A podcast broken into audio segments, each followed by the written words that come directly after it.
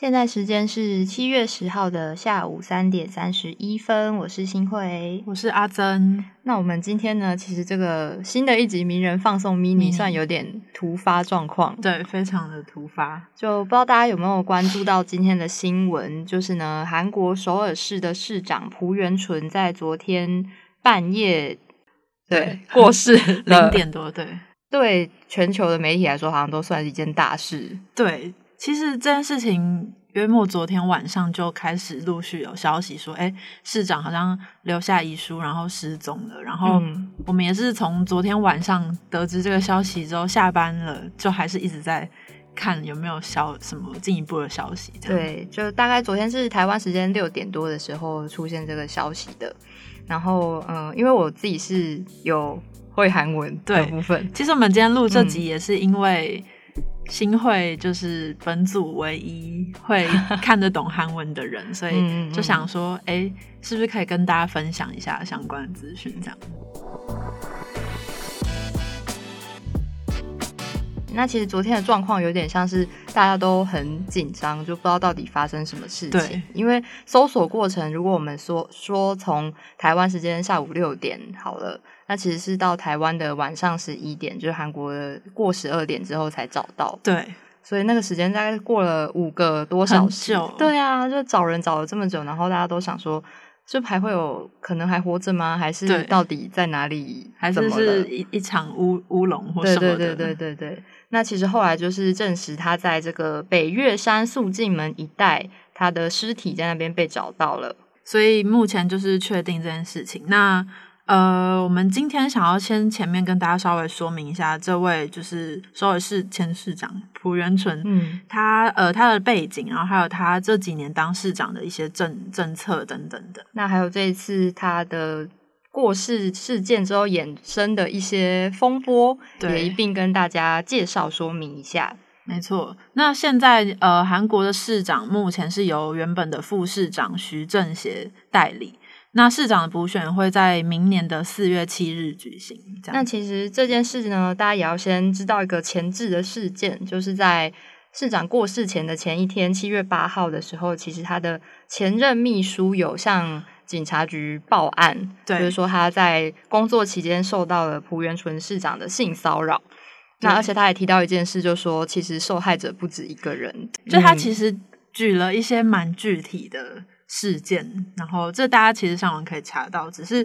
会不免让大家觉得说，哎，前一天提出这个事情，然后隔天就发生市长失踪，然后最后死亡的这个案例，不免还是会让大家思考其中到底出了什么事情。对对对对对。那目前呢是今天早上经过。朴元淳市长隶属的共同民主党的议员呢，他经过家属同意之后，就公开了朴元淳的遗书。那其实内容就蛮简短，就是说一些跟大家道歉啊，然后呃要求他的骨灰撒在爸妈的坟墓上这样子的话，然后最后就说大家再见。嗯，就非常简短的内容这样子。那不知道大家在这个事件之前知不知道首尔市长？这个这号人物，你以前知道吗？我不知道，我其实也不知道。但是其实我们去深入了解之后，发现他其实是一个还蛮呃人生历练蛮丰富的人。对他其实是在二零一一年一二零一一年的时候。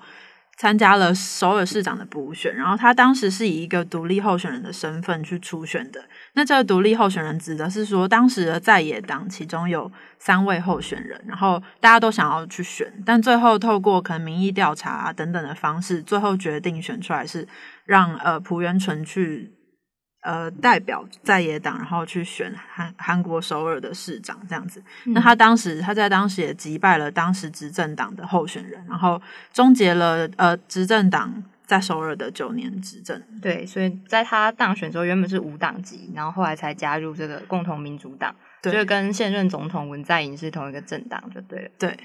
那在他这一次当选之后呢，其实他还连任了两次，因为韩国的市长是可以最多连任两次的。对，所以他目前是第三任正在就任中，最后一任。嗯，那他嗯，在他的任期间呢，也发生过蛮多起韩国社会的大事件，比如说二零一四年的世越号事件，那还有像二零一七年当时总统朴槿惠的亲信干政案等等。其实二零一四年世越号发生的。时候是正好是首尔市长选举前，嗯。所以其实也是跟当时就是整个韩国社会非常的那个，然后也有说法是说，可能可能原本他就蛮有可能会选上，但是因为四月号事件又对执政党带来更大的冲击，然后有点让他更成功的连任上首尔市长这样。嗯，那而且这一位朴元淳市长呢，他在当时二零一七年朴槿惠事件的时候，那时候不是所有市民都会聚集到那个光化门广场举行那个烛光集会对吗？对然后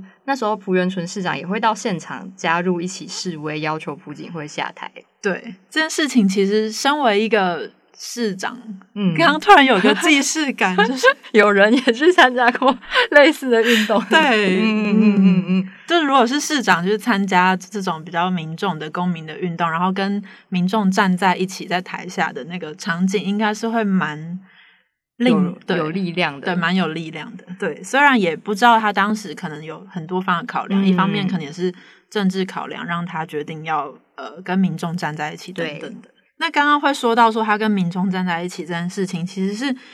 可以最早可以讲到说他年轻的时候其实是很常在参与公民运动的，甚至嗯就是在当时被视为异议分子，像是他在一九七零年代就曾经因为反对朴正熙的独裁统治，然后就被赶出校园，就退学这样。然后后来就开始投入一些社运、学运这样。对就有点像是跟台湾那时候历史有点像，对，就是大家呃有一群那个民运人士、学运人士，在那时候开始参与这些社会运动之后，就也步上从政之路。对，其实那个历程好像跟台湾的，就是从民主化到现在也是蛮像的。嗯，而且朴元淳就是也以他当时，因为他当时原本是律师，然后也以他人权律师的身份非常的知名，尤其是在他这一次。呃，事件发生之后，也很多媒体在报道，他其实是韩国史上的第一例性骚扰案件胜诉的呃委托律师。这真的是很关键。我们那时候看到新闻，呃，看到消息也觉得哇，因为第一任性骚扰案件胜诉，这真的是非嗯常重要的一个历史里程碑。对，就有点像那时候大家才好像开始正视说性骚扰其实真的是一个可以被定罪的事情。对，呃，但是因为现在想到说，呃，过世前就牵扯到就是疑似性骚扰这件事情，就实在是有点矛盾的感觉。对。那我们等下也会说一下，就是韩国目前舆论对这件事情的看法，这样。嗯，而且啊，就是以朴元淳这个有点在首尔算是稳稳的做，然后好像也没有什么太大的争议的这个过程中，其实也很多人认为说他其实很可能在二零二二年会来接棒竞选总统。对，所以但现在 就大家就不知道说，诶，那所以民主党的下一步要怎么办？对啊，毕竟也只剩一一两呃两年左右的任期，接下来韩国总统也是一个嗯非常值得大家关注，有一个很大的变数。对，所以可能有的人一开始看到新闻，想说哦，所有市长跟我应该没什么关系，但是其实他是牵动整个韩国的政治圈的生态的。对，而且从他就任总呃就任市长开始，其实他也是做了蛮多事情的，嗯，整体的形象比较偏清新，然后、嗯对新政治，新 新新政治，感觉就是以这个刻板印象看来，感觉会蛮多年轻人会想要投给他的嗯那种形象。因为像我们刚刚说，他可能当时就有去亲自参加烛光游行，就会给人一种很亲民、跟人民站在一起的感觉。，对，而且他在任内的时候，其实也做了很多。嗯，有感政绩吗？就他当时有说，他要做一个首位福利市长，就是会为很多市民的生活的部分做福利的改善。对，然后他自己也很强调说，他想要增加跟民众之间的沟通，甚至是让民众主动提出很多意见。所以，像是他就设立了一个叫做首尔社交媒体中心的部门，嗯然后他希望利用这种各种不同管管道的方式，让民众说出他们的声音，然后也让呃市长本人自己或者是整个市政府可以听到民众的声音等等的。嗯，就感觉是在亲民形象上再下一层。对，那其实还有像是，呃，延续他当初很关心一些性犯罪事件啊，他其实后来也对女性的劳动权益这一块很关注。他我那时候看韩国媒体报道，就有提到说，他曾经提过他在看完《八十二年生的金智英》这本书的时候有落泪，这样。然后后来他就有提到说，他非常的关注，比如说女性在家庭跟职场之间的平衡啊，或者是像育儿等等这些跟女性劳动权或者是他们在家庭中的角色等等这些，他其实是非常关注的。这样感觉也是蛮符合他从年轻到现在就是。比较主张就是人权啊等等的一些行行为行径，对。那其实讲到一个比较近期的事件，就是最近新冠病毒疫情在全球爆发之后，大家也知道韩国的疫情一开始还蛮严重的，嗯。然后在五月的时候又爆发了那个梨泰院的同志夜店群聚感染事件。那那时候其实我看到那个新闻的时候，就想说糟糕了，韩国 对性少数者比较不友善的这种风气，会不会让一些可能去过那个夜店的人不敢出来接受检测？那这时候所有市政府就也有考虑到这个问题，所以他们就呃宣布说可以接受匿名检测。嗯，就是你去过那个夜店，那你来接受检测，但我们不会呃接收你的资讯或者公布你是谁。所以那时候就有改善了接受检测的人数。这样看来，所以他对于呃性少数或者是同志的他的立场大概是怎么样？因为这样如果单照这个事件来看，他感觉也是算是偏偏友善这样。嗯，因为像他在任期间也有呃让那些不能说让，这样好像是允允许过，就是他有。支持一些首尔的酷儿文化团体，在首尔市政厅前面举办一些有点类似台湾同游的活动。嗯嗯，就是可能他们原本只能在一些比较非市中心的地方举办，但是在市长的支持下，就是把这个活动带到了市政府前面。哦，所以就是有稍微在比起过去在更不友善的环境，再稍微好一点这样。嗯，那以呃台湾还有。做过一些它相关的报道，蛮知名的，就是它的节能政策。哦，对，它的节能政策也是当时有一些台湾的，因为台湾也是很多就是关于核要不要废核电厂啊等等的问题，然后也有一些媒体当时有去访问过朴元淳，因为他就是在选举的时候就提出了要省掉一座核电厂的口号，听起来很厉害，听起来很厉害，省掉一座核电厂，嗯，对，然后他这个其实是不是？呃，他给台湾媒体还有台湾社会的一个建议，就是说不要直接就说哦，我们要废除核电厂。就是他比较倾向于的做法是，先提出就是改善能源，然后节能等等的政策，然后让民众知道说，哎，其实我们透过节能，然后省掉能源，其实就可以省掉一座核电厂。嗯，就以核电厂为单位去计算能源，这样他觉得这样一步一步慢慢来，其实更有效。这样，嗯，因为那时候就是台湾的一些。呃，环保相关的团体也有因此去采访他，对，然后想要了解一下所有在这个节能政策上是怎么运作，回来可以在台湾的政策上做一些呃学习。对，那这样讲下来，其实觉得他也是做了不少事情，嗯，不过现在。就也就是他的人生目前就走到这边，嗯，不知道韩国社会的舆论是如何看这个事件的，因为真的是非常冲击，毕竟是韩国首都